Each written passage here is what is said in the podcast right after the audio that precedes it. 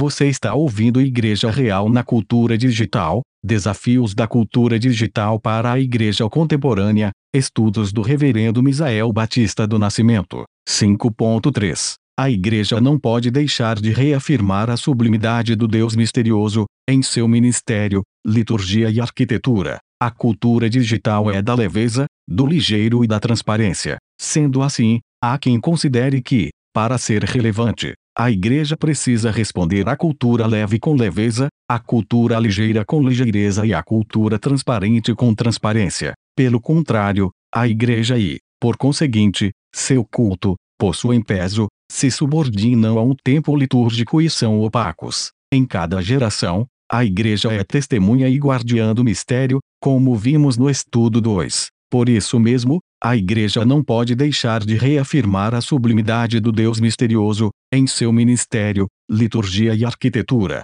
Uma vez que isso é assim, um primeiro serviço que a Igreja pode prestar à geração digital é funcionar como igreja bíblica pregando um evangelho fiel, convocando para o discipulado de Jesus Cristo e demonstrando compaixão verdadeira. Ela deve fazer isso insistindo no peso das coisas. O evangelho contém chamado ao arrependimento. O discipulado requer autonegação e implica em sofrimento e o serviço produz desgastes temporais. Ademais, a igreja deve ministrar preparando os crentes para fazer frente aos aspectos danosos da cultura digital, notadamente as mudanças que ela sugere e que contrariam as verdades e padrões da palavra de Deus. Um segundo serviço que a igreja pode prestar à geração digital é cultuar a Deus insistindo na opacidade e peso da liturgia, adorar com ordem e reverência, sublinhar tanto a imanência divina, Deus é presente e se revela a nós, quanto sua transcendência. Deus está acima de nós e pode se fazer misterioso,